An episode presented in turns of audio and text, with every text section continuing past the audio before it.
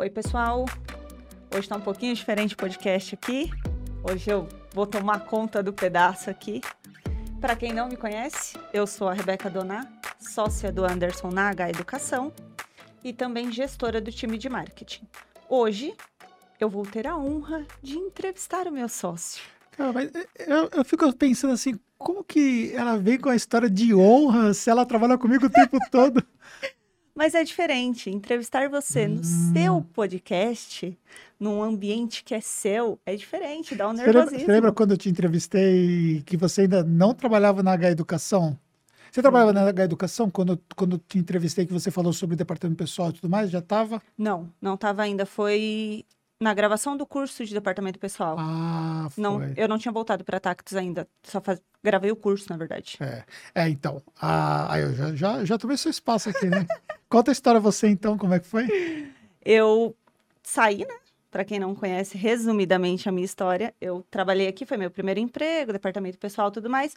Resolvi sair, e mas Me abandonou. abandonei. Ainda bem que ele me aceitou de volta, gente. e aí eu saí, a gente manteve uma relação Trabalhava na área de, de- de departamento pessoal, né? de departamento pessoal. Aprendi departamento pessoal aqui, saí para trabalhar em departamento pessoal também. E aí, enfim, a gente manteve todo esse contato. Ele me convidou depois de alguns anos para gravar o curso de departamento pessoal. Eu não voltei a trabalhar aqui, continuava em outra empresa. Gravei o curso e a gente manteve contato e tudo mais. Resolvi sair de onde eu estava e aí surgiu a oportunidade de vir para o marketing. Sem saber nada, gente. Vim num desespero quando ele ofereceu a vaga. Eu falei assim, Anderson, eu não sei nada. O que, que eu vou fazer de, de marketing? Eu estava oito anos na área de departamento pessoal. E aí ele falou assim, não, vem, porque, enfim, como sempre, ele acredita no meu potencial mais do que eu acreditei na época, assim como foi lá atrás com o departamento pessoal. Ele falou, vem, que né, eu te ensino e tudo mais. E aí eu voltei para cá no marketing. E hoje estou sentada com ele do outro lado da mesa, como ele costuma falar. Porque ele confiou em mim Tá durante esse tempo. Acabou a entrevista agora? Não. Agora eu vou contar para vocês, vou entrevistar para que ele conte para vocês como é que ele me treinou e como ele treinou vários líderes aqui dentro. E é importante citar que, tipo, eu não sei o que ela vai perguntar, entendeu? Então não tem nada combinado. Enfim, eu gosto desse lance, Assim, né? É Da mesma forma não que eu- tinha graça, Da né? mesma forma que eu faço com os meus entrevistados no podcast, eles falam assim, o que você vai perguntar? Eu falo, "Ah, vamos falar. Vamos lá. Sabe a diferença, gente? É que ele é tranquilo com isso. Quando eu sento, ele fala assim: ah, vamos gravar um podcast, eu vou te entrevistar. Eu, tá bom, você vai falar do que ele? Lá eu pergunto e você responde. Meu Deus do céu, dá um nervoso. Pelo menos aqui eu acho que eu tô um pouquinho mais no controle da situação, então é Ah. um pouquinho mais fácil. vendo? Nossa, Você começa a dar poder para as pessoas, né? E elas começam a dominar a situação. É isso o jogo. Exatamente. Gente, vamos lá. Primeira coisa que eu queria te perguntar, que a gente escuta falar bastante, é o que faz o CEO de uma empresa contábil? Porque as pessoas falam assim, ah, então ele não é mais líder da contabilidade, líder dos times. Hoje ele é CEO da Tactus, da contabilidade. O que, que faz, então, um CEO de um escritório contábil? A gente fala CEO porque é bonito, né? É. Porque, na verdade, é um termo em inglês, né? Chief Executive Officer, Uhum. né? Que seria o equivalente a um diretor. Hum. O diretor do negócio, o cargo mais alto que nós temos ali é, na parte operacional de um negócio, né? E a gente traz isso para o mercado contábil porque a gente precisa entender que o mercado contábil, o que era antes e o que é hoje, é completamente diferente, né? Hoje nós profissionalizamos muito as empresas contábeis. Então, ao criar cargos, né, ao criar nomenclaturas, né, ou levar nomenclaturas, isso também serve para poder dizer ao mercado o- qual é a função daquela pessoa, né? Ah, tá. Então, por exemplo, se você fala assim, ah, é, a pessoa é o CTO de uma empresa, né? Então, a gente sabe, por exemplo, que essa pessoa é a, é a pessoa responsável pela área de tecnologia de uma empresa. Uhum. Então, isso fica mais claro, por exemplo, para o mercado poder entender qual é a função dela. Quando a gente fala que ela é o CEO, é justamente isso, né? Ela é o diretor máximo da empresa e exerce a função de definir, em grande parte, os rumos da empresa. Claro que existem uma série de fatores, ele não toma a decisão sozinha, existe a função de um CFO, que é justamente a pessoa responsável pela área financeira, que vai, que vai ajudar a dirimir alguns aspectos do, da decisão relativa ao uso do recurso. Mas, inegavelmente, é, a responsabilidade que existe na mão de um CEO é significativa. Uhum. E aí, trazendo para a realidade de uma empresa contábil, né? Hoje, numa empresa contábil, cabe ao CEO é, definir como que ele vai buscar fontes de recursos para a empresa, dependendo da fase da jornada que ela está. Em determinados momentos aqui na Tactus, eu tive que aportar capital próprio para poder permitir que a empresa performasse, porque nós viemos num processo de transformação onde nós não tínhamos receita suficiente para poder manter sequer os custos que nós tínhamos. Então, durante um tempo, eu tive que manter esses aportes para poder permitir que a empresa continuasse rodando. Por quê? Porque eu acreditava no negócio. Uhum. Naquele momento, eu tinha uma alternativa. Ou eu abandonava o negócio, ou vendia o que tinha sobrado do negócio, né? nós tínhamos diminuído muito o nosso faturamento, ou eu simplesmente bancava o jogo e permitiria, por exemplo, que a empresa continuasse trabalhando para ela poder entrar num processo de recuperação. E foi o que eu fiz, né? Uhum. Então, cabe ao CEO é, buscar essas fontes de financiamento, quer seja de terceiros. Hoje nós temos a, a função de você buscar até mesmo com investidores. E aí nós temos investidores estruturados, tem empresas contábeis que estão buscando investimento com empresas especializadas nisso, né, que investem em outras empresas, uhum. ou investidores também na pessoa física também que investem e também fontes de financiamento, como banco e assim por diante, é possível também você buscar. Então, essa é uma das partes da função do CEO. Uhum. Também é, comandar as pessoas que vêm abaixo dele. Ah, então você continua tendo pessoas abaixo de você são líderes, a gente tem é, líderes dentro hoje do, da contabilidade, até a própria H Educação, e essas pessoas se reportam a você de qualquer forma. Então, você continua liderando elas. Não tem ninguém abaixo de você que lidere esse time, por exemplo, de sócios, do CFO.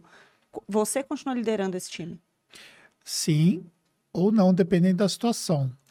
Então, se você cresce muito o seu negócio, você vai estabelecendo algumas camadas, né? Porque você precisa entender que se você não estabelecer essas camadas, a quantidade de interações que você vai ter diariamente impossibilita, por exemplo, que você possa fazer coisas mais estratégicas. Então, por exemplo, eu estou aqui nesse momento. Imagine se eu tivesse que estar preocupado com cada atendimento que está sendo feito na operação. Do tamanho que nós somos hoje, seria impraticável eu administrar tudo isso. Então, eu tenho pessoas abaixo de mim que vão trabalhar todos esses esse suporte ao time operacional. Então, eu não vou me envolver diretamente com os problemas que existem na operação. Ah. E aí, como que eu vou me envolver? Eu vou me envolver com as pessoas que vão se reportar diretamente a mim. Então, normalmente, a gente tenta simplificar o processo de interações. E aí, representa a quantidade de pessoas que você tem abaixo de você. Entendi. E à medida que o seu negócio vai crescendo, você vai precisando estruturar isso de uma forma melhor porque você vai tendo cada vez mais camadas, é uhum. é natural. Mas ao mesmo tempo também você não pode deixar que o negócio se torne burocrático. Então, estabelecer essa cultura de, de você criar os times certos, até onde você vai do ponto de vista de estruturar um time maior ou menor, é uma coisa que você vai aprendendo com o tempo. Entendi. É, voltando um pouquinho que você falou assim que é, tomadas de decisões, até você falou dos aportes e tudo mais, vem do CEO da empresa. Por exemplo, você foi para o Vale do Silício com a Fernanda para aprender coisas de gestão de pessoas e tudo mais. Esse tipo de tomada de decisão, que curso tem que fazer, como trazer uma cultura, aprender coisas novas, isso também parte de você. O que, que fez com que você tomasse a decisão de ir para o Vale do Silício para trazer algo novo para a nossa empresa? Bem, especificamente no caso do Vale, né, que é um investimento alto, mas depois do Vale a gente até fez outros investimentos maiores até do que Sim. nós fizemos no Vale, né?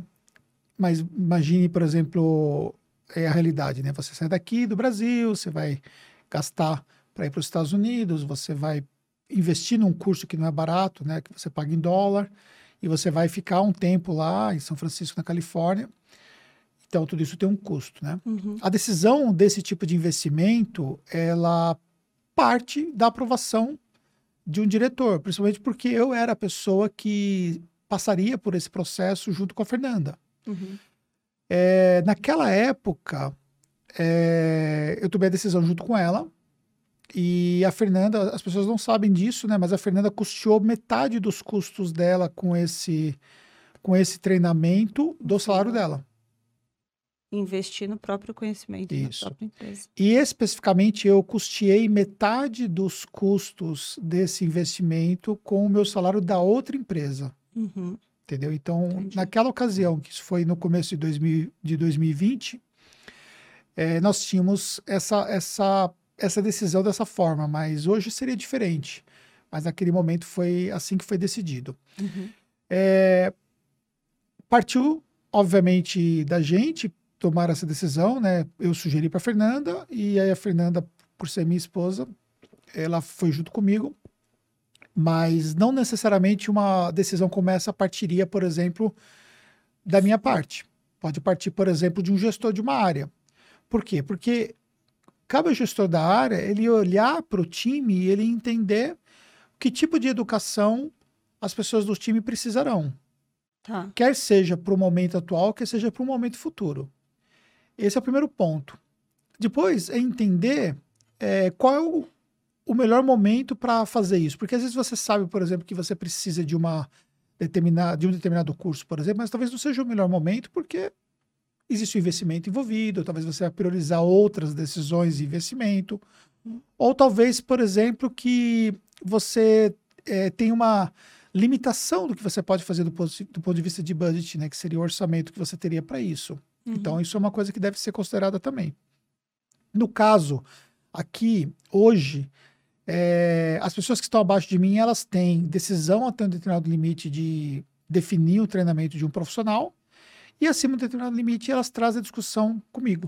Coincidentemente, hoje eu tive um caso que, que, que veio, veio ser trazido para mim Uhum. é, a respeito de um treinamento. E aí o que eu falei é que o investimento era muito alto para esse momento, para essa finalidade, porque de uma certa forma concentraria muito numa pessoa do time um investimento tão alto. E aí é um cuidado também que a gente precisa ter, né? Tá. Porque parte desse conhecimento que essa pessoa teria e que seria pago por isso, a gente tem condições de fazer internamente um movimento para que ela venha ter esse conhecimento, talvez não na mesma qualidade, mas consiga ter, porque existem uma outra pessoa que fez o curso que foi foi indicado para essa pessoa. Então há um processo de compartilhamento que é possível ser feito dessa forma. Uhum.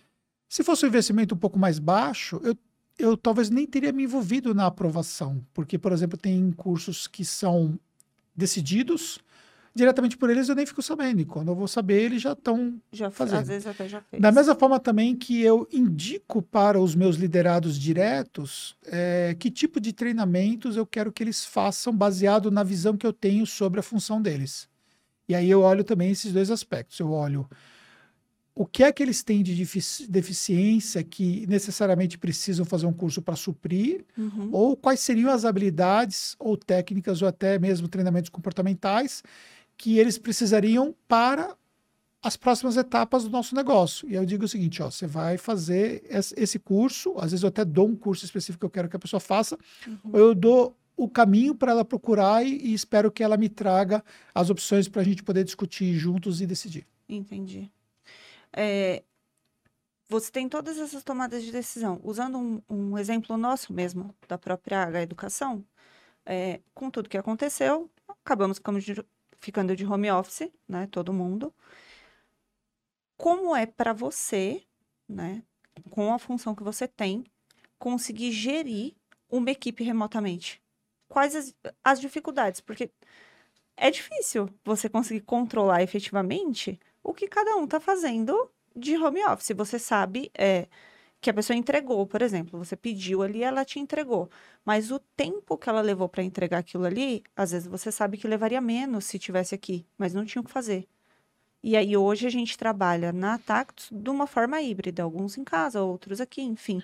Como é feito para você manter o controle desse trabalho remoto? Controle, modo de dizer, né? Porque a gente não, não controla não controla efetivamente como outras empresas, de tipo, horário certinho, tem que estar às 8, bater ponto às 6. Mas a entrega, como é controlada essa entrega remotamente? Porque quando a gente olha de fora, dá a impressão que fica solto. Como que eu vou saber para controlar se ela está trabalhando, que horário ela faz, se ela realmente poderia entregar mais aqui ou não?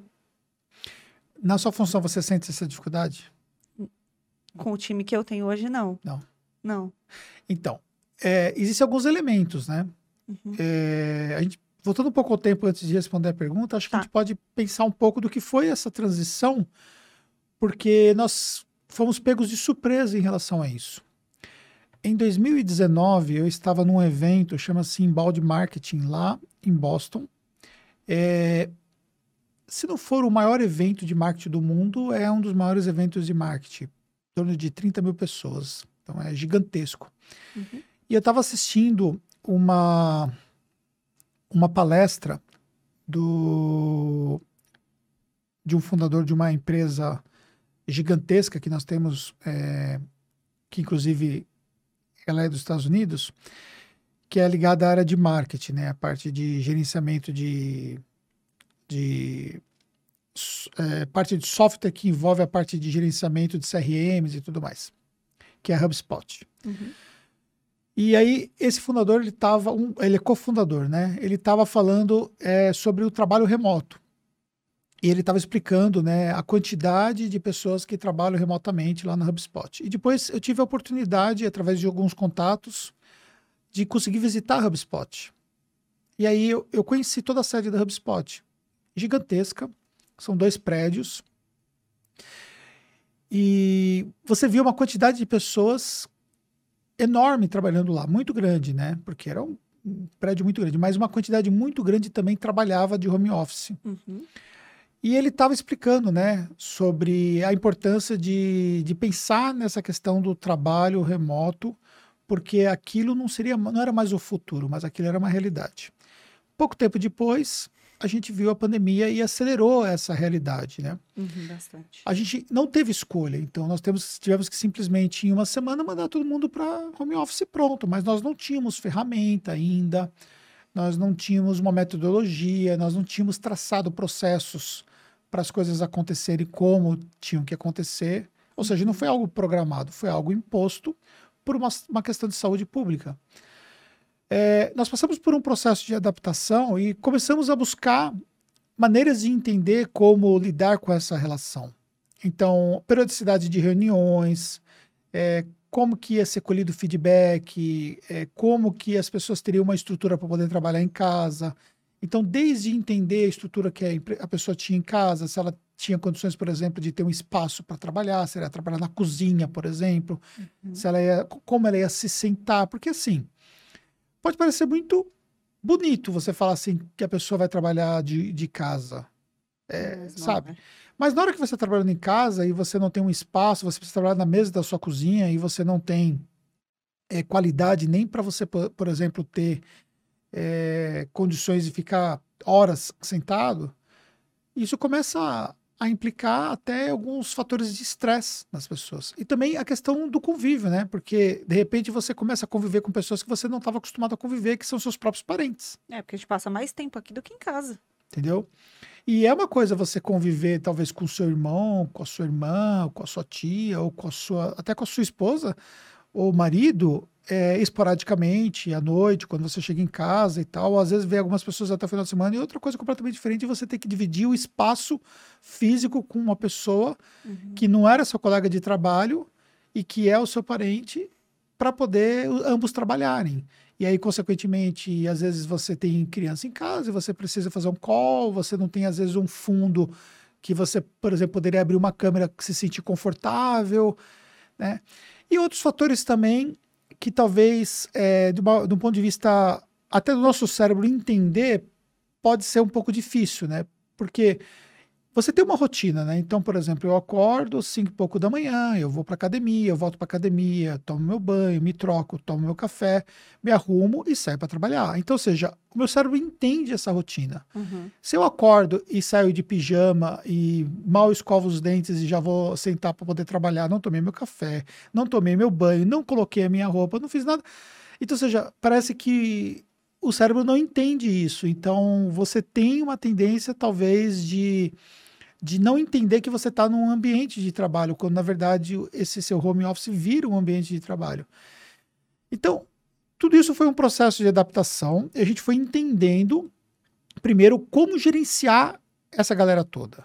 Tá. E aí, no primeiro momento, o primeiro desafio é, tá, como que a gente vai gerenciar esse pessoal do ponto de vista da comunicação? E aí, dá-lhe reuniões, reuniões semanais, em alguns casos até mais periódicas, para poder manter essa linha de comunicação muito bem acertada, para as pessoas entenderem que elas estavam, né, elas não estavam largadas lá. E, ao mesmo tempo, é, uma coisa é eu, eu saio da minha sala aqui, aqui do lado, e vocês estão trabalhando na sala aqui, aqui do lado, Uhum. então eu tenho aqui só essa sala de podcast entre uma sala e outra. E eu saio daqui, vou para lá e, e, e chego até vocês. Outra coisa, eu tenho que te chamar para poder te perguntar alguma coisa, e aí você de- pode demorar para responder, porque talvez você está envolvido com uma outra coisa e eu não estou vendo o que você está fazendo. E aí você não responde, eu posso achar que você está dormindo, enquanto na verdade estava com call com outra pessoa do time. Então é muito complicado Complexo. isso, porque de uma certa forma você começa a criar dúvidas pelo fato de você não estar vendo o que está acontecendo. E aí entra fatores que você começa a ter que desenvolver. Confiança, é, você entender que você não precisa ter a pessoa 100% diante de você para ela poder entregar uma performance. Você entender é, que a- o trabalho em casa ele é diferente, porque em alguns momentos a pessoa vai ter um hiperfoco, e outros, porque ela não vai ter interrupção, mas em outros momentos ela vai precisar dar uma parada, vai se dispersar muito facilmente, ela pode ter outras variáveis incontroláveis em volta dela que podem atrapalhar. Uhum. Então, tudo isso foi um processo de aprendizagem. Aí a gente foi entendendo que tipo de ferramentas a gente podia utilizar para poder controlar. Então, ainda bem que nós já tínhamos ferramentas que controlavam processos, então já tinha condições de mapear eh, o que cada um estava fazendo através dessas ferramentas. A gente já tinha eh, ferramenta de comunicação, mas não usava nessa, dessa forma, mas já tinha ferramenta de comunicação para poder fazer essa comunicação mais efetiva. E aí nós fomos ajustando as coisas. Então, com o tempo, a gente foi achando qual seria o formato ideal. Passado todos esse, esses dois anos aproximadamente, a gente sabe que algumas verdades, voltando à história do que eu estava contando no começo, é, quando eu estava assistindo a palestra Uhum. do co-founder da HubSpot e ele falou sobre o trabalho remoto, eu só pensei assim: muito lindo e maravilhoso o que ele está falando, mas isso é impraticável para o meu negócio. Isso alguns meses antes de tudo que aconteceu. E meses depois eu tive uma- um choque de realidade eu e lembro aí hoje eu foi- tenho outro, outro pensamento. E foi muito rápido, né? Porque Total. eu lembro até hoje que a gente estava sentado trabalhando, tinha todo mundo tava naquela apreensão do que pode acontecer, mas eu lembro que você abriu a porta da sua sala e falou assim: gente, tem que todo mundo começar a arrumar as coisas porque a gente precisa cada um ir para casa agora. Leva o que precisa e a gente vai se ajeitar, porque não tinha, eles mandaram fechar tudo aqui e, e não, não teve tempo de pensar. E aí foi um, um começo bem difícil que, relatando isso que você está falando, acredito que, que seja bem isso. Você assistindo a palestra, tipo, não tem como isso acontecer, né? na nossa Exatamente. É, é porque assim, quando você não tem uma obrigação de fazer algo, é diferente quando você está obrigado a fazer. É. Então a gente foi obrigado por um processo de aceleração fora do natural, né, para fazer as coisas. Exatamente. Mas o que nós temos de verdade hoje, na minha visão? É, A realidade hoje é outra. Para nós hoje, claramente, no nosso negócio, nós vemos que não dá para você ter um formato 100% home office Uhum. porque é muito difícil de você manter a comunicação, e a conexão com o time nesse formato. Sim. Não dá para você ter um formato 100% presencial, porque as pessoas também, muitas delas, querem ter uma alternativa de formato. Uhum. E o formato híbrido é uma possibilidade clara para a gente adotar. Então, essa- essas três verdades nós enxergamos muito bem em relação ao nosso negócio. É, é que você falando agora me, me veio uma coisa na cabeça. Hoje a gente trabalha híbrido, até só fazendo o adendo que você falou assim, para você hoje, quando eu falei de controlar a equipe e tal, hoje, é, para mim é tranquilo. Mas aí a gente para para pensar que o tempo, né, passa tão rápido que parece que as coisas fazem muito tempo. Mas quando eu lembro como a gente foi para a pandemia, quando a gente foi para casa, é, o que acontece é que a gente fazia reunião semanalmente com o time. Eu fazia, eu tinha com eles semanalmente para saber como eles estavam e tal, mas é que vem da realidade de hoje, eu falei, não, é tranquilo. Mas o que a gente vivencia hoje, o meu time está todo aqui.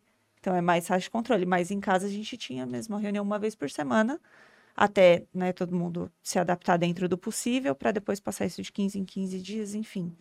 Mas o que eu ia te perguntar nem era isso. É que hoje tem o híbrido.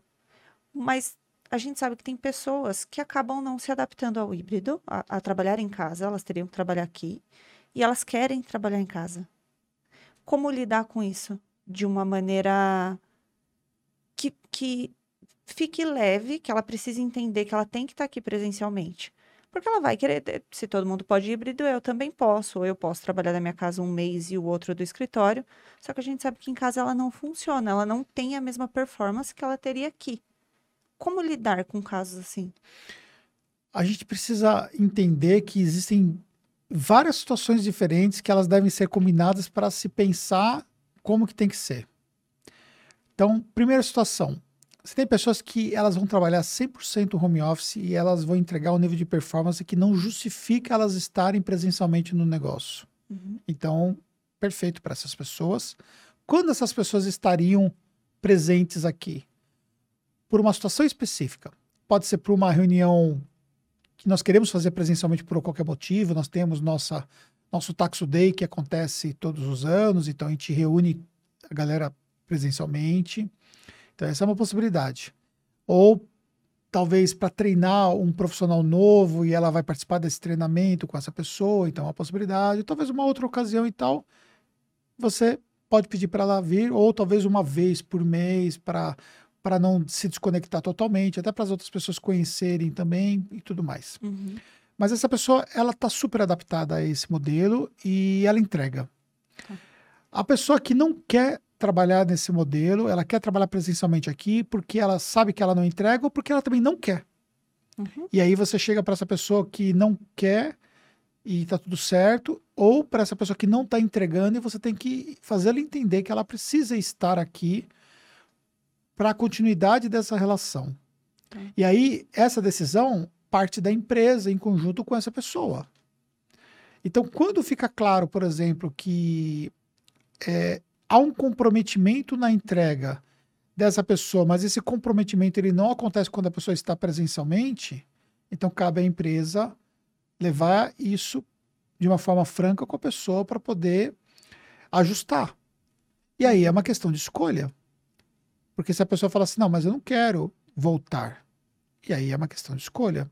Aí a empresa tem que entender até que ponto ela vai se sujeitar a isso, ou ela simplesmente vai vai finalizar essa relação porque ela sabe que, que é uma condição que ela estabeleceu.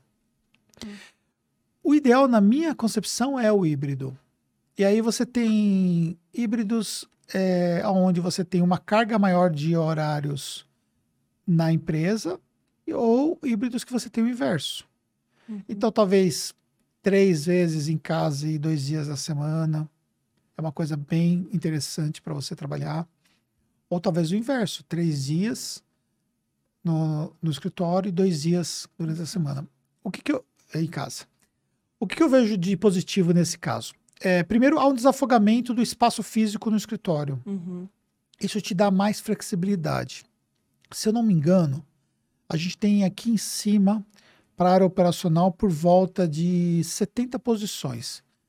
Dá para colocar um pouco mais e tal, mas eu imagino que é mais ou menos isso. Vamos imaginar que, chutando ali, talvez o limite seria 80 posições. É muita gente, uhum.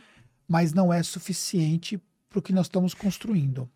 Porque hoje o time todo, incluindo o time de BH, nós estamos falando cerca de 100 pessoas. Então, a gente tem em BH, acho que por volta de umas 20 posições, uhum. 80 pessoas aqui, mas nós temos uma área aqui embaixo que é uma área é, focada no administrativo e tudo mais. E também tem um espaço também que é consumido pela outra empresa, que é a empresa H Educação, né? Que é a nossa empresa, Uhum. que nós somos sócios. É, que também tem umas. Quantas pessoas nós temos na H Educação? Hoje nós estamos com seis pessoas, uma trabalha remoto e duas vagas abertas. Então, ou seja, logo, logo nós estamos com 10 pessoas na H Educação e tal.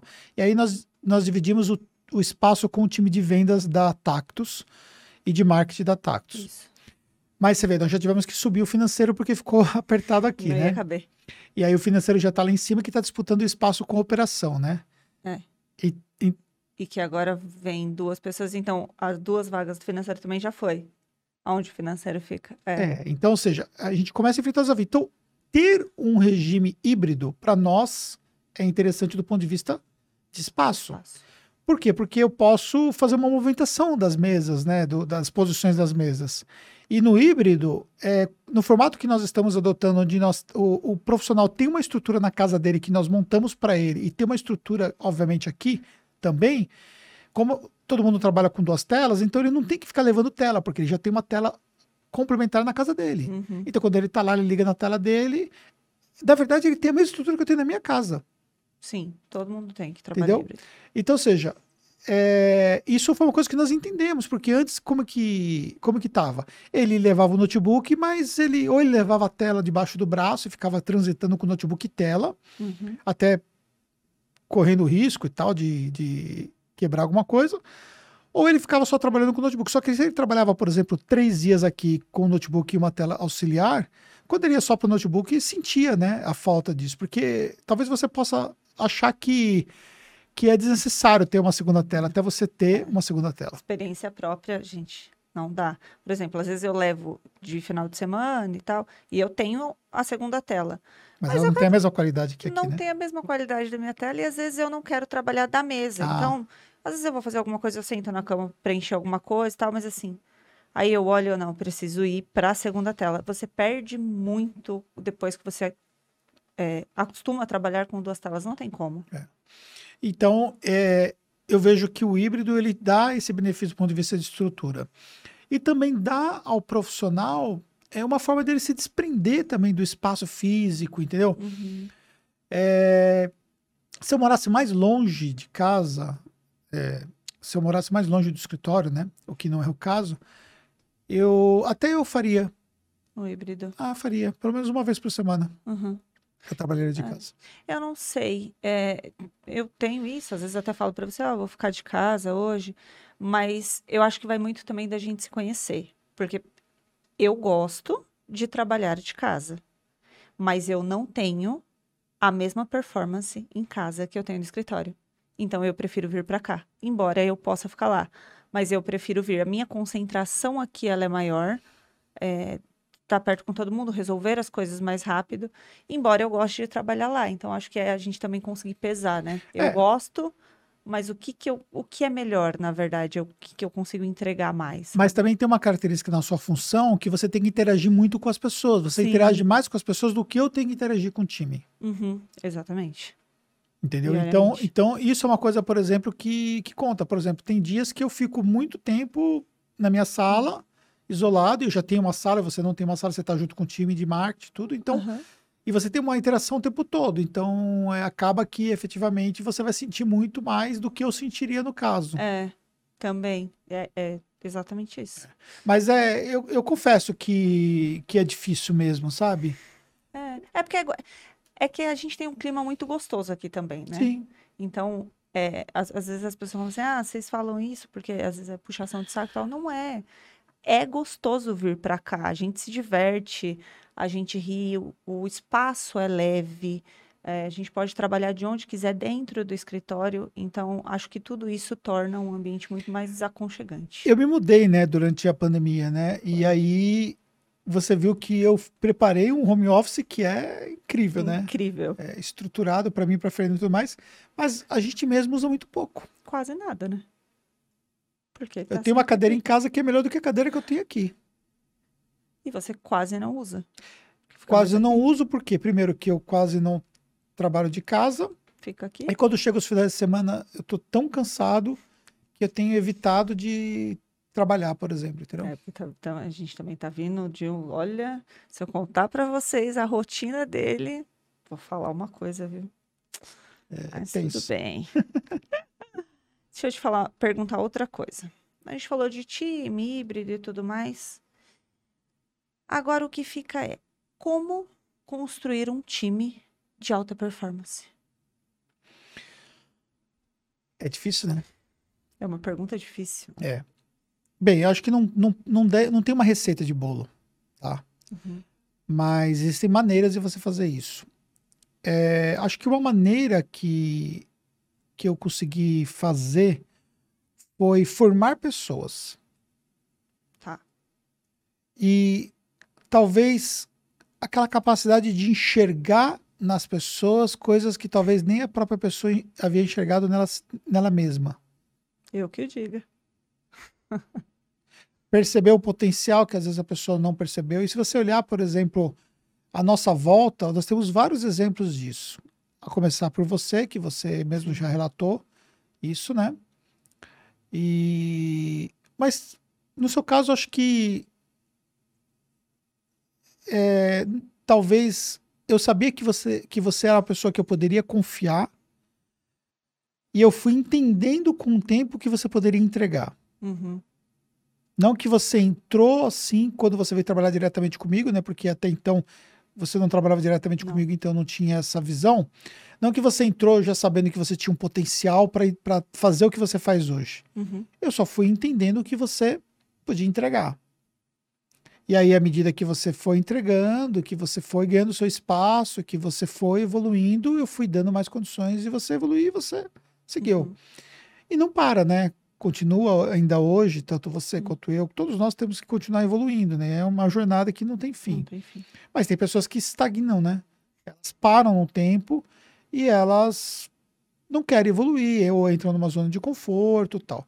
E tem pessoas, por exemplo, que não adianta você querer insistir porque elas não vão performar, elas não vão ser performáticas, porque existem características pessoais que elas devem ser consideradas Uhum. para poder determinar uma pessoa que vai ter uma alta performance.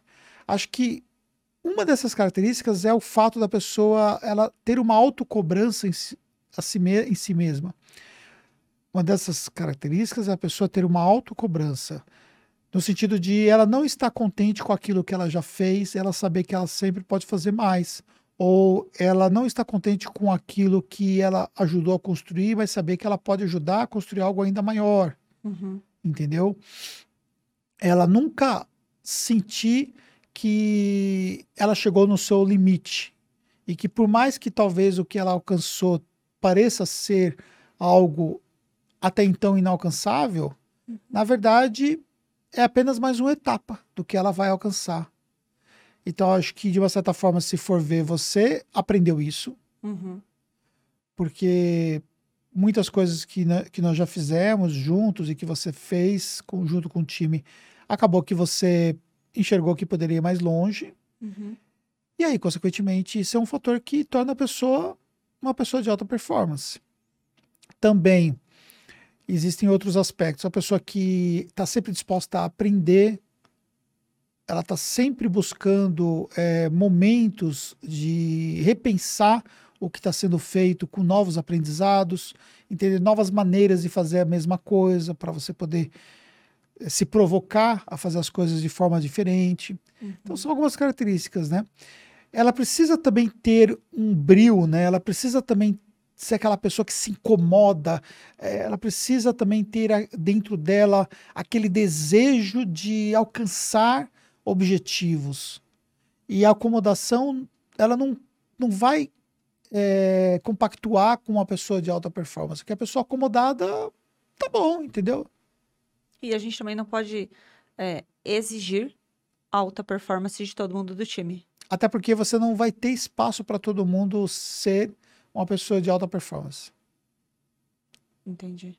É, você costuma falar, né? Não tem como todo mundo é, querer. Não, não é bem essa palavra que você usa, mas não tem como todo mundo querer ser estrela. Porque se todo mundo quiser ser a estrela do negócio, aí a gente vai ter disputas diárias. Se você pegar tudo que você vê do ponto de vista de times, Uhum. você vai ver que um time ele não é feito somente com estrelas. Não. Porque normalmente quando você pensa no futebol, né, qual- quais são as pessoas que mais se destacam? Os jogadores seriam, no caso, as pessoas que estão na frente atacando. Uhum. Mas você tem um defensor que, consequentemente, ele pode não ser tão estrela quanto é o atacante, mas ele tem um papel Fundamental. totalmente fundamental para que o jogo funcione, até que exista o futebol, né? Entendi. Se todo mundo ficar no ataque, o que acontece? Então, por exemplo, você olha um exemplo do Summit, né? Uhum. Você vai ter pessoas que vão estar no palco, e vão ter pessoas que vão estar no bastidores. Uhum. Então, não adianta eu pensar que porque eu, eu estou no palco, eu sou a pessoa mais importante. Se a pessoa do som não fizer o papel dela, se a pessoa da luz não fizer o papel dela, Sim. Nada se a pessoa da limpeza não fizer o papel dela, olha o, o problema que nós vamos ter. Apaga todo, todo o estrelismo de quem tá lá em cima se os outros não fizerem Então a gente papel. precisa entender que o conceito de time é um todo. Por Uhum. isso que a gente fala time, porque é um todo. Sim. Então, obviamente, algumas pessoas vão se destacar mais, algumas pessoas querem mais para a vida delas, e aí você também precisa dar a elas condições delas, de elas terem espaço para continuar se desenvolvendo. Uhum. Senão acaba o desafio e, consequentemente, também a pessoa sai. Vai procurar um desafio É. novo em outro lugar. E como que você faz para atrair esses talentos hoje? Porque a gente tem vários talentos dentro tanto da H Educação quanto da Tactus, mas como atrair esses talentos para dentro do negócio? De certa forma, eu acho que a minha posição privilegia muito, né? Tá. Porque quando você é referência, você atrai muitas pessoas sempre batendo na sua porta, querendo se aproximar de você. Uhum. Então, o convite de pessoas que eu recebo, desde para abrir uma sociedade, desde para trabalhar comigo, é muito grande. Toda semana o pessoal bate e vem se aproximar para alguma coisa nesse sentido. É, o network também proporciona eu conhecer as pessoas. Então, às vezes eu vejo uma pessoa, ela pode não ser, por exemplo, uma pessoa para ser um funcionário, né, para trabalhar ali num CLT, mas eu vejo aquela pessoa e penso assim, poxa, essa pessoa seria bacana para ser sócio meu. Uhum. E talvez fique ali aquela situação para um futuro isso acontecer. Foi o que aconteceu, por exemplo, com a Mônica, né? Sim. Eu conheci a Mônica, minha aluna, ela estava numa outra empresa, ela saiu dessa outra empresa, me sinalizou que estava saindo, que ela ia montar o escritório dela, montou o escritório dela, depois ela foi embora de São Paulo, mas eu continuei mantendo ela no network, conversando com ela e tudo mais, e eu, um ano antes, eu já olhava para ela e já pensava que ela poderia ser sócia da Tactus. Entendi. Até que, num determinado momento, eu falei, eu vou arriscar e vou ver se ela topa. E aí eu conversei, chamei ela para conversar e a gente você conheceu ela, é sócia da Tactus hoje. Então, isso é uma coisa, por exemplo, que está muito relacionado à observação. É, existe o- a figura do olheiro, né? Que é, Uhum. é conhecido, né? Por exemplo, em atividades esportivas, né? Você tem os olheiros que eles ficam somente procurando talentos, né? Uhum. E esses talentos que eles ficam procurando, procurando, eles às vezes estão ali escondidos, eles, eles nem sabem que são tão talentosos ou que têm às vezes condições de desenvolver ainda mais aquele talento e tudo mais. E os olheiros ficam naquela, até que eles vão lá, encontram alguém e eles fazem esse processo para trazer essa pessoa para jogar ou para alguma outra coisa relacionada à parte do esporte. É, No mercado, por exemplo, de trabalho, existem os headhunters, né, que eles são Sim. semelhantes a esses olheiros e que eles começam a, a pesquisar, às vezes tem um próprio network, porque tem muitas pessoas também que se conectam com o headhunter com o objetivo de buscar uma outra colocação, né, uma recolocação, É, ou eles ficam também pesquisando o mercado. Então, eles vão lá, vai no LinkedIn das pessoas, aí vai, vai ver um pouco sobre aquela pessoa, vai entender, aí chama aquela pessoa para uma conversa para entender se ela está satisfeita, se ela está aberta a oportunidades. Aí ele vai criando um banco de pessoas, e aí, no determinado momento, ele pode pegar aquela pessoa e fazer uma oferta para conectar com um cliente que contratou ele atrás de um perfil específico. Uhum. Ou às vezes também a empresa vai lá e quer chegar numa certa pessoa, mas ela não vai chegar diretamente, então ela usa o papel de um headhunter para poder chegar naquela pessoa diretamente. Tá. E também é muito comum também, mesmo entre empresas concorrentes, você ter essa conexão com o mercado. Por isso que você vê, por exemplo, tantos profissionais que saem de uma empresa e vai para a empresa concorrente. Uhum. Por quê? Porque existe esse processo de conexão, né? Como, de modo geral, as empresas formam pessoas Uhum. e essas pessoas elas estão, em determinados momentos, abertas a novas oportunidades. Tá. E aí elas saem de lá e vão para outro lugar. Você foi lá e, e, e criou um líder, né? Ajudou tudo mais, colocou essa pessoa de líder. E aí ela viu uma oportunidade em um outro lugar. Mas você colocou uma certa expectativa em cima dessa pessoa, no que ela poderia se tornar. Como lidar com isso? Com essa, com essa decepção? É que assim, no meu caso, é, eu não sou uma pessoa de me decepcionar porque eu não gero expectativas facilmente em relação às pessoas. Uhum. Para mim, as coisas elas são muito diretamente ligadas a um aspecto profissional. Tá. Então, como é um aspecto profissional, essa relação pode acabar de uma hora para outra. Independente da função que ela esteja exercendo. Não é um casamento, entendeu? Uhum. Não tem amor envolvido. Entendi. Então, assim, existem relações muito mais difíceis de você quebrar. Uhum. A relação profissional. Não. Agora, quando você tem uma relação com sócio, talvez você possa ter algumas amarrações complementares, né? Uhum. Você pode ter uma cláusula que impede o sócio de trabalhar numa empresa concorrente, Entendi. até por conta talvez das ofertas que você fez para essa pessoa, por exemplo. Uhum. Isso te dá um pouco mais de segurança, mas também não impede a pessoa de sair, né? É meio que entender que, que pode acontecer. É o ciclo e, e normal ela achar uma outra coisa que faça sentido, talvez. Então, é por ou- isso que o líder ele não pode ficar refém. Uma coisa que a gente tem aqui claro é que a pessoa, é, a liderança, é, desculpa, o negócio em si, tá? Uhum. Isso indo acima da liderança, tá? Tá. O negócio em si, ele não pode ser refém de uma única pessoa, nem de mim mesmo. Entendi. Porque se acontecer alguma coisa, independente. o negócio tem que continuar. Então, por exemplo, a gente sabe a importância que as pessoas têm na função que elas exercem, mas a gente precisa entender que cabe aos gestores continuar formando pessoas que um dia substituirão as pessoas que estão naquela posição. Entendi. E aí, por uma situação ou outra, você pode talvez ter o encurtamento dessa relação. Uhum. Porque não necessariamente as relações elas vão acabar. Mas elas podem acabar. E considerar essa hipótese é uma coisa importante. Faz com que você pense numa, numa outra alternativa, porque o que importa é o negócio. O É. negócio tem que continuar. Isso. Na minha função, eu sempre coloco uma palavrinha naquilo que eu faço, que é e se. Que não seria uma palavrinha, né? E se seria duas Duas palavras. né? palavrinhas.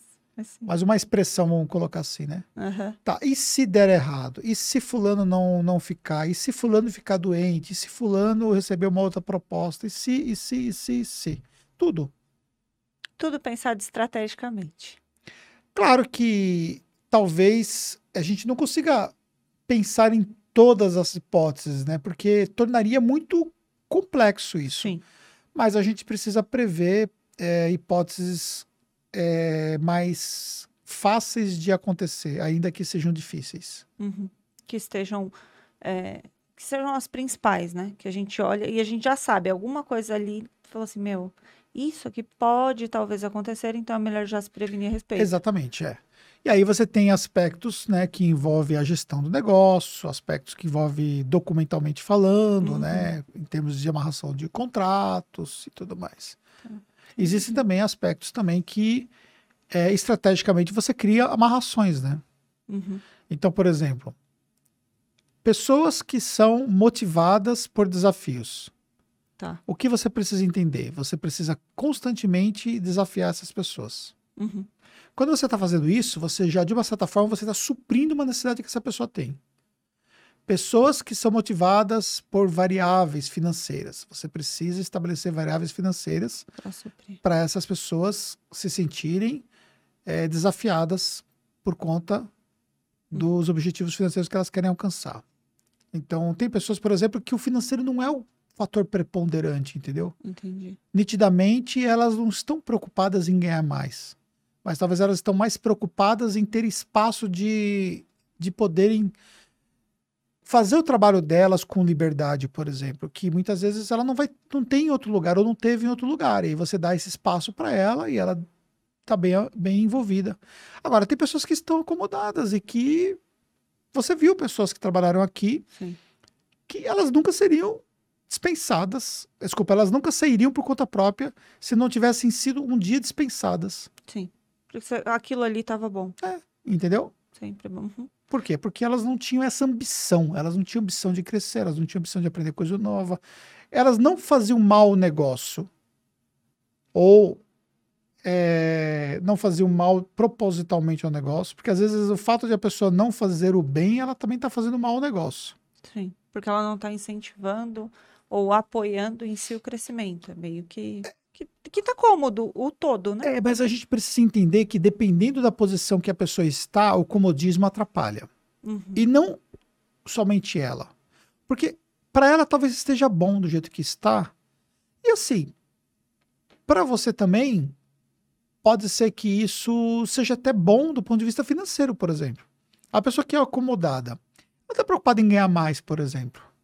Então, tipo assim, se você manter aquele salário dela, se você manter as correções de sídio que você tem todos os anos e tudo mais, para ela tá bom e pronto. Ela vai terminar o serviço dela, ela vai vai embora para casa dela, no- na outra segunda-feira ela tá de volta trabalhando, tal.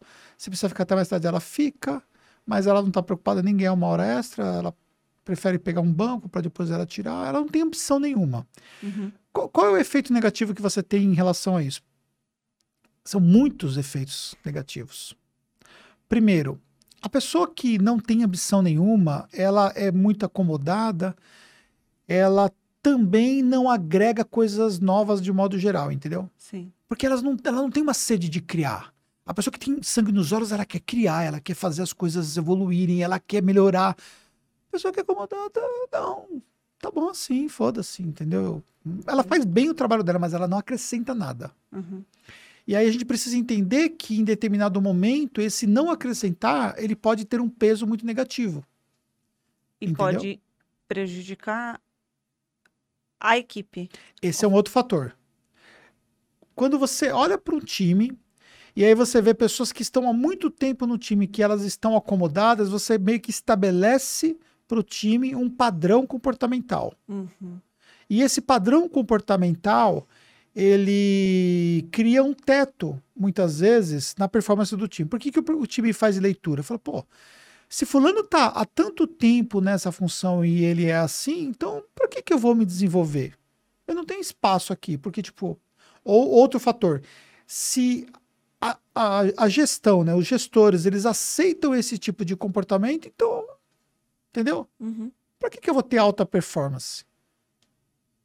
Não tem necessidade, porque se ele pode, eu também posso. Exatamente. Então você, você acaba nivelando o time, você acaba criando uma régua de onde é que seria o teto que o time né, Pode chegar. pode chegar. Ou até aquele que, que quer inovar, que é aquele que quer crescer e tudo mais, mas às vezes eu preciso de ajuda, eu preciso da força do time para criar, às vezes para ficar até mais tarde. E aí eu começo a ver que eu faço, eu entrego, eu tento e o outro tá no mesmo lugar. Então, que diferença tá fazendo a minha entrega? Então, pode acontecer desse profissional procurar um outro lugar onde ele tenha mais ajuda, é, mais apoio da equipe em geral. Isso não falando de liderança, de do CEO da empresa, mas como equipe. Que força eu tenho na equipe se ele não me ajuda? É porque existe a visão de que a gestão ela é omissa. Isso, exatamente. Então, o fato de as pessoas sentirem de que há uma omissão do- da parte dos gestores cria nela esse efeito que você falou. É complicado, né? Então, então acaba sendo perigoso tudo isso, né? E também, por fim, acho que poderia acrescentar um outro ponto nesse, nisso que você falou, que é, é como uma relação a dois, tá? Tá. É, você não é casado, então talvez seja um pouco mais, mais difícil de, de entender do que quem é ou já foi casado pode entender. Mas se você tem duas pessoas e entre as duas pessoas uma pessoa é acomodada, existe uma tendência disso, desse, desse comodismo de uma pessoa acabar segurando o desenvolvimento da outra pessoa. Uhum, entendi. É, é, puxa, né? A gente tem muito costume de falar que é um, um dito popular que se refere muito à mulher e tudo mais, que a mulher faz o homem, mas é um casal independente. Sim. Um parceiro, ou ele vai levantar o outro, ou ele vai puxar o parceiro É. pro buraco, independente. E aí, de uma certa forma, por exemplo, é, você pode se cansar, porque de uma certa forma você vai tentar trazer para essa pessoa algo que ela não tá afim, porque ela não tem ambição, porque ela tá numa zona de conforto e tal. Uhum. Ou pode também fazer com que a pessoa é, que antes ela era muito mais ativa e tudo mais, ela, essa pessoa começa a largar a si mesma. Ela começa tipo, ah, também para que que eu vou me esforçar? Um exemplo, é, um administra bem as finanças, um gosta de economizar e o outro é totalmente gastador. Uhum. Aí chega uma hora que essa pessoa, ela chega num ponto que ela pode, por exemplo, simplesmente falar, mano, vou conseguir construir nada mesmo, porque como ele não me ajuda ou ela não me ajuda, então também dane-se, não quero saber de nada. Então acaba que fica numa situação. Então, trazendo esse exemplo para o ambiente empresarial, é, se eu tenho uma pessoa dessa no time, até o que eu poderia desenvolver naquela área que essa pessoa está, principalmente se essa pessoa exerce uma função estratégica, Uhum. acaba que fica limitado, né? Porque, tipo, meu, chega uma hora você cansa. Ah, tá bom, fulano também não, Ah, que não vai. fazer, É, Você quer fazer as mudanças na sua empresa. Todo mundo adota mudança. Aquela pessoa não adota mudança. Aí chega uma hora que você fala assim: ah, tá bom, deixa ele fazer do jeito que ele acha que deve fazer. Não pode fazer assim. Ele vai prejudicar um todo. Exatamente. Porque quando você, você é omisso naquele ponto, você passa para o time o recado totalmente errado em relação ao que é aceitável. Uhum. E existem certas coisas que são inaceitáveis, entendeu? E se você não tomar cuidado, isso vai virando uma bola de neve. Sim, um porque a gente, quando eu estava transformando a Tactus, em determinado momento, eu notei que tinha pessoas que continuavam fazendo as coisas do jeito que estava sendo feito antes, antes, né? Ou seja, nós tínhamos combinado, estava tudo certo, agora mudou, beleza, beleza, tudo bom, tudo bom, tá. Você vira as costas, tal, você volta depois, a pessoa está fazendo do jeito que tava, do jeito que era antes. Só que todo mundo já tinha mudado.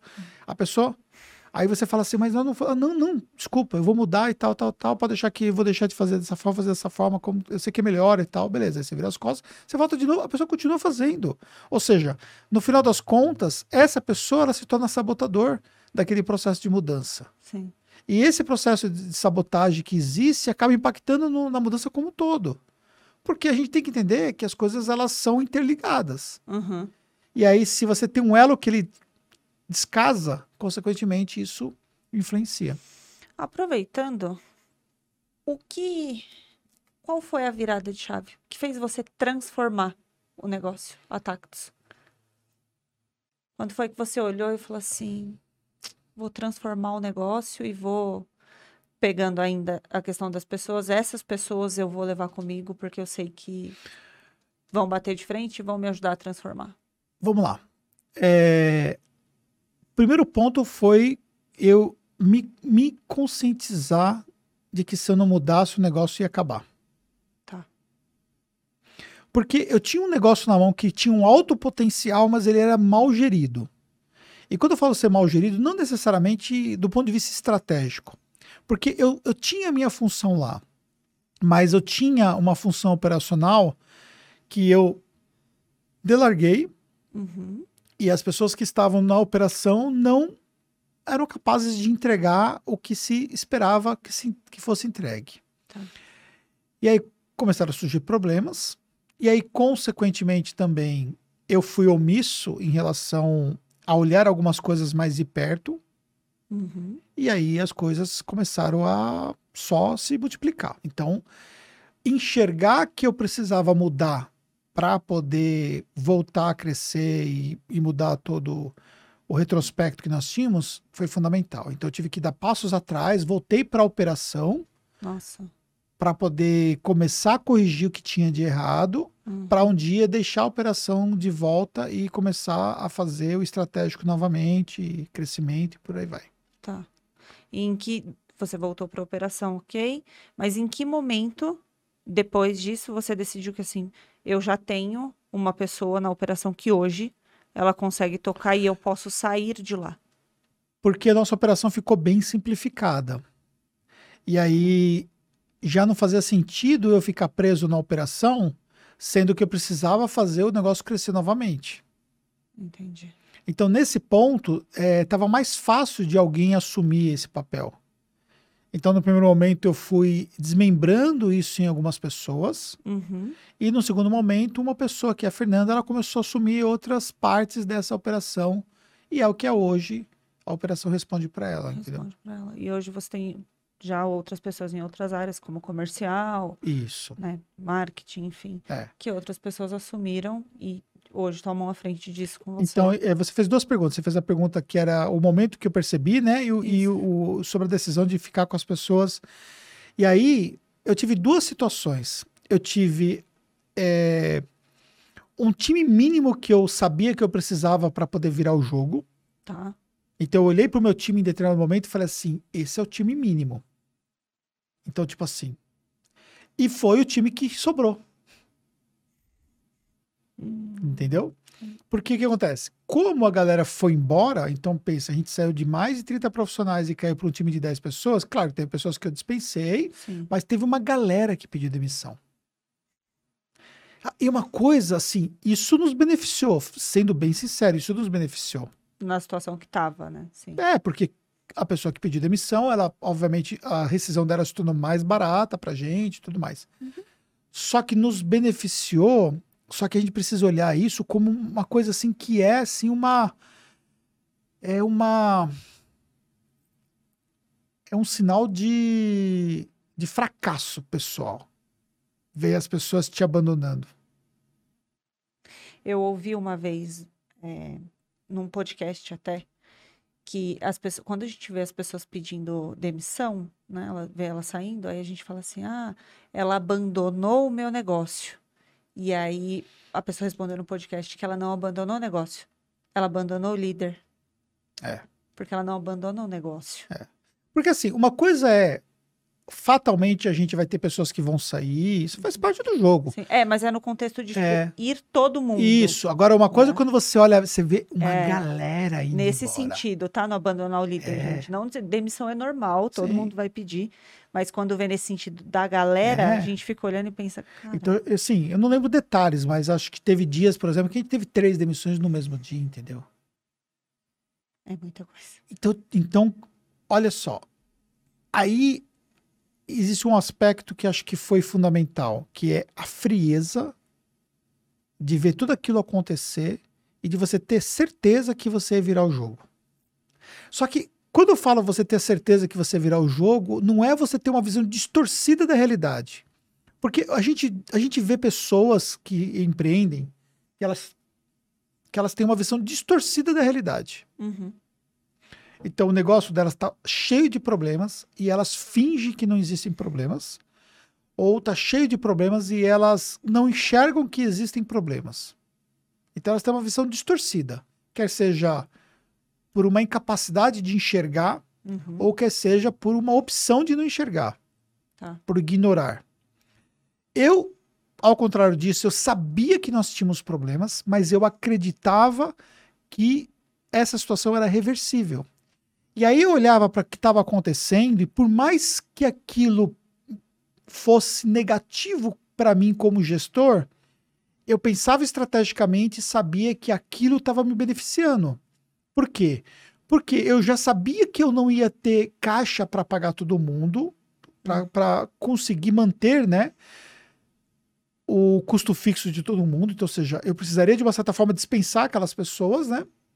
Eu sabia que sairia para mim mais barato ela saindo daquela forma. Uhum. e que me dava até uma condição de negociar. Então, em alguns casos, eu tive até que negociar a rescisão e tudo mais e tal. Eu aproveitei aquele momento para fazer tudo aquilo. Mas, ao mesmo tempo, eu sabia que eu ia virar o jogo. E uma coisa importante, né? Ninguém ficou sem receber. Entendeu? Isso é uma coisa importante, porque parte dessas pessoas que saíram, elas bateram a porta depois para voltar. E batem até hoje. E parte das pessoas que saíram, algumas poucas pessoas, eu reconvidei para voltar, como foi o seu caso. Como foi meu caso. Você saiu naquela mesma demandada, então é importante dizer que a Rebeca saiu nessa, nesse mesmo momento, Nesse mesmo aonde as coisas se apertaram e ela foi para um outro lugar onde ela ia conseguir ter melhores condições. Exatamente.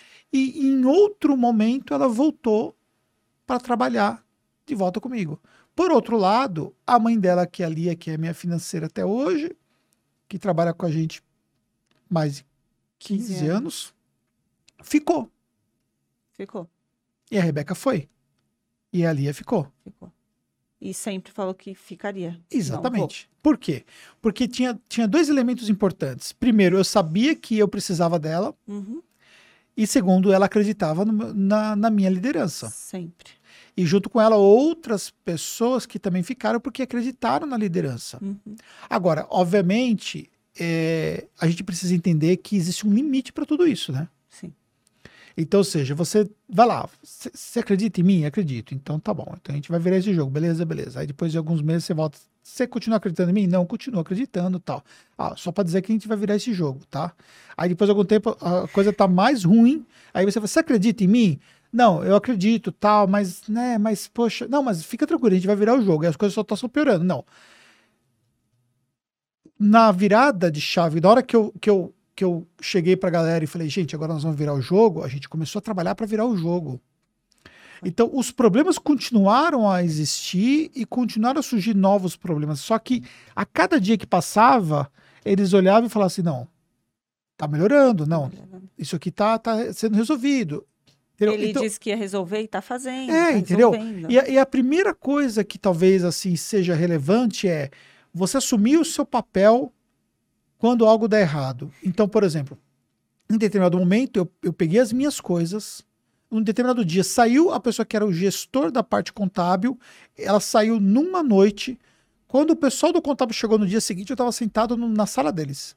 É diferente do que é hoje, né? Hoje a gente tem o pessoal todo na mesma sala. Mas naquela época nós tínhamos uma sala, que era mais ou menos o tamanho dessa sala de podcast aqui.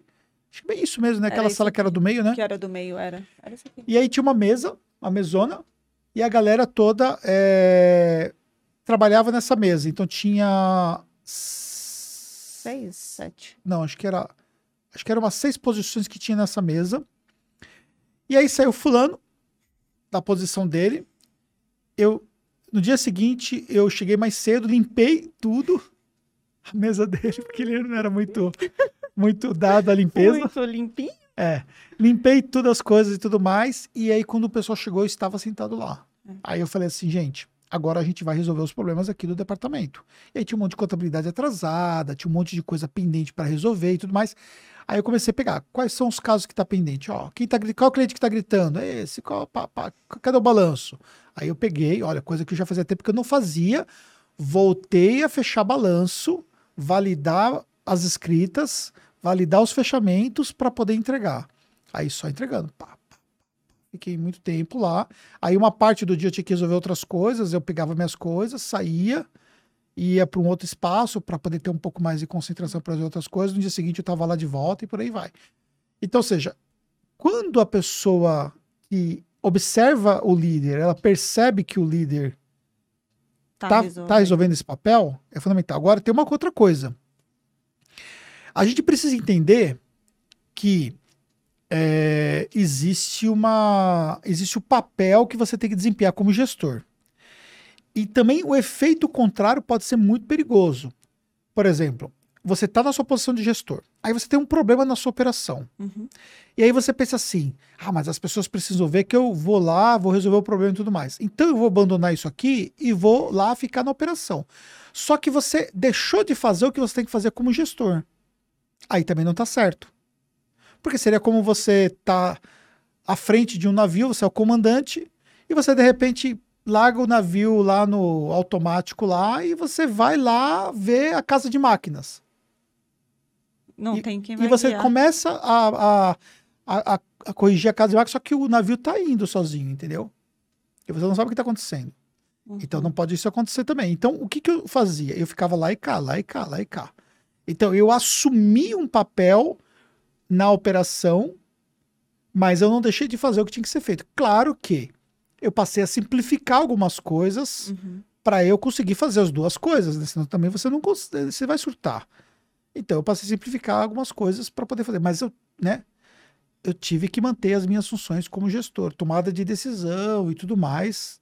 Mas precisava resolver o problema. E- Exatamente. E, eu sei bem disso, eu não estava lá, mas porque minha mãe chegava em casa e, e eu lembro até hoje que ela chegou e falou assim: o Anderson sentou lá no contábil hoje. Aí eu, como assim sentou lá no contábil? Aí ela falou que, que a pessoa tinha saído e precisa resolver, tem um monte de coisa sem resolver. E eu fiquei, eu falei, mas como assim? Ele saiu da posição dele para sentar no contábil para olhar balanço. Ela, ele tá sentado lá no meio de todo mundo. E mas depois, né, a gente começa a ver, e, e quando é treinado, que era necessário. Mas quando você vê de fora e fala assim, Anderson sentou lá para resolver balanço, mas se você não tivesse feito isso, o que será que teria acontecido? Sim, e se você vê, por exemplo, o que aconteceu lá é o que já aconteceu várias vezes aqui. A Fernanda já saiu da, da sala dela e já sentou com a operação e ficou trabalhando junto com a operação por diversas Por vezes. diversas vezes. Hoje nós temos duas sócias na operação. Então, de uma certa forma, acho que dificilmente isso aconteceria novamente, porque nós temos duas sócias lá. Uhum. Mas nós temos duas sócias, isso é outubro de 2021 e janeiro de 2022. Antes não tinha. Antes não E tinha. você ia às vezes procurar a Fernanda e você E se, chegava na se eu sala não estou enganado, em 2021, que é o ano passado, teve ocasião que ela fez isso. Teve. Eu até lembro qual é que é o meu caso, mas teve. E Você foi procurar e "Ah, cadê a Fernanda? Aí eu cheguei, lembro que eu ainda mandei um WhatsApp pra ela, falei, onde você tá? Aí ela, você passou e não me viu. E ela tava lá no meio da operação e eu passei, eu não vi que ela É. tava ali. Porque era necessário fazer, porque precisava ser resolvido. Exatamente. Mas também tem isso. Ela tinha o horário que ela ficava na operação e o horário que ela ficava na sala dela, porque ela tem outras coisas Sim. que precisam ser resolvidas É. e que dependem dela. Caramba, hein? Quanta coisa. Você acha? Eu acho. E olha que a gente contou o quê? Um terço da história, hein? É muita história para contar. Pois é. Mas achei que foi um podcast bem legal. Espero que vocês também tenham gostado. Mas já acabou? Já acabamos o podcast. Você quer falar mais de alguma coisa?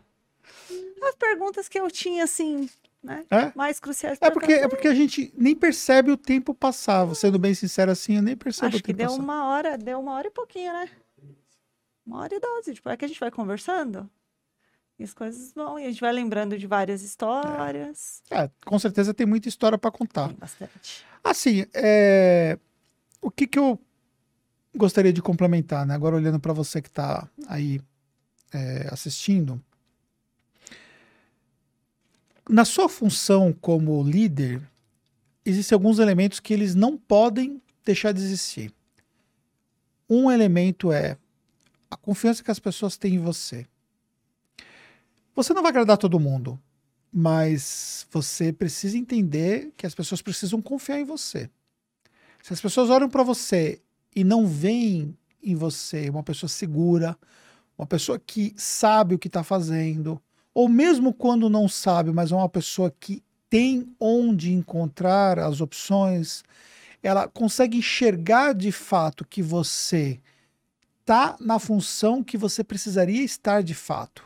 Porque se a pessoa olha para você e fala assim, ah, não é ele que deveria estar no, no comando do negócio. Aí alguma coisa de errado tem. Então, construir isso é fundamental. Segundo, em qualquer situação, você vai ter que identificar quem são as pessoas que você não pode abrir mão. Que são pessoas que são fatores chaves do sucesso do seu negócio. É claro que ninguém é insubstituível, mas a gente precisa entender que existem pesos muito maiores e significativos para determinadas pessoas que você venha perder.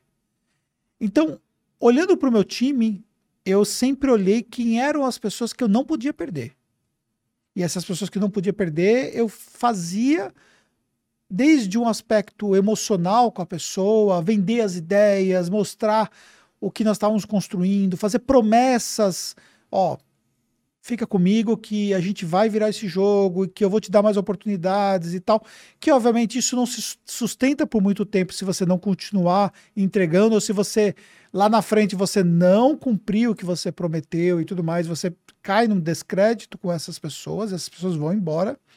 Mas é fundamental você enxergar quem são essas pessoas. Identificando essas pessoas, você precisa de uma certa forma amarrar essas pessoas quer pelo lado emocional, quer pelo lado profissional, quer pela, pela por dar um pedaço do seu negócio para essa pessoa, se for necessário.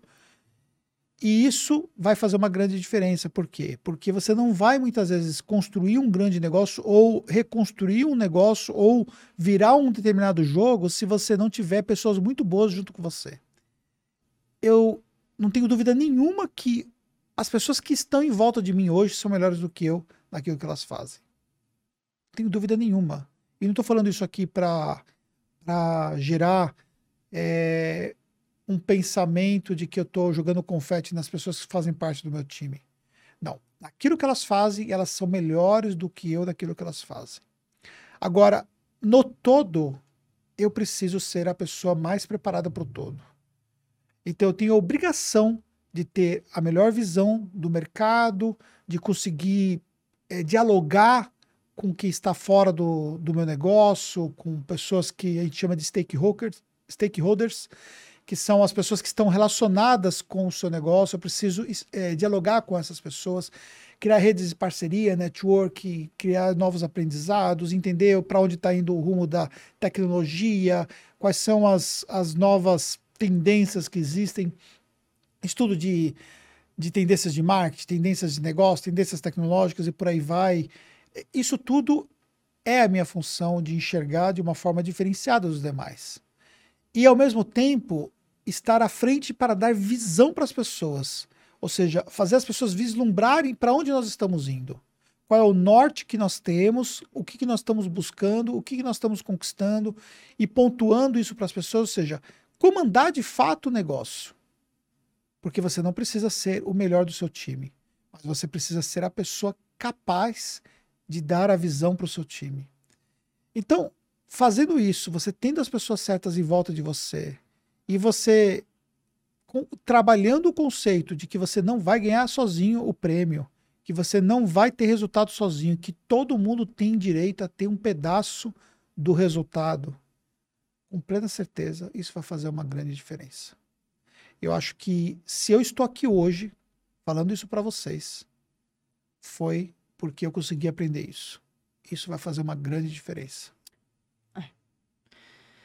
Eu, como último recado para vocês, como liderada, e não é porque eu tô né, no podcast, nem nada do tipo que eu tô na frente do Anderson, mas se eu tenho, se eu aprendo todo dia a como liderar a minha equipe, que eu canso de falar que eu tenho muito orgulho da minha equipe, mas se eu sei como liderar e às vezes eu cometo erros, é porque eu tive quem me ensinasse. Então, quando fala de ser, ele fala de ser exemplo, das pessoas estiverem como exemplo, como solução, se eu estou hoje aonde eu estou, antes de ser o que ele me ensinou, é o exemplo que eu vi. Eu vi nele um exemplo de líder de uma empresa de que levantou o negócio, de como lidar com as pessoas, de como treinar as pessoas. Então, antes dele sentar e me ensinar coisas técnicas, como lidar e tudo mais, antes de tudo isso, o que ele me ensinou foi com exemplo do que eu vi. Então, para ser um bom líder, a primeira coisa que você precisa ser é um exemplo para o seu time. E um bom exemplo eu tive, assim como eu sei que as outras pessoas da empresa também tiveram, que estão hoje nos, no lugar de líderes, que têm os seus times, e é o que a gente tenta passar para frente. É o exemplo que a gente teve, que a gente tenta dar para o nosso time. É isso aí, a liderança pelo exemplo. E aí esse exemplo se estende aos demais que estão liderando também. Muito boa a sua fala. E a gente vai ter um evento nosso, nós vamos ter dois eventos, né? Mas semana que vem a gente vai ter um evento nosso que é o Taxos Gestores, né? Que é um evento para liderança, que. Nem, a, nem a Rebeca sabe como vai ser. Só sei que eu tenho que estar tá lá, mas não é, faço ideia. Entendeu? e aí a gente só requisitou todos os líderes e sócios da Tactus para participarem desse evento. mas nem ele sabe como vai ser. E essa fala vai ser muito importante do que você acabou de falar. muito bom. É, e também nós vamos ter um outro evento, né? Que é um evento com duas aulas gratuitas, que é um evento de liderança, onde a gente vai mostrar duas fases difíceis e importantes que você precisa conhecer de perto em relação ao seu negócio, que é como é que você atrai as melhores pessoas para o seu negócio e como é que você contrata essas pessoas. Então, nesses dois dias, que é no dia 3 e 5 de maio, você vai ter duas aulas gratuitas e vale muito a pena você assistir essas aulas, porque se você gostou desse podcast aqui, com plena certeza você vai adorar esse conteúdo que eu estou me preparando para poder entregar para vocês ao vivo, tá? Então, 3 e 5 de maio, o link vai ficar na descrição para você poder assistir as aulas. É isso. Estejam com a gente nesses dois dias. Te agradeço pela oportunidade de te entrevistar, de Obrigado. roubar aqui o seu espaço. E para vocês, gostaram desse podcast, curte, manda esse podcast aí para alguém, compartilha e nos vemos, ou vocês veem o Anderson, num próximo podcast. É isso aí, pessoal. Até mais.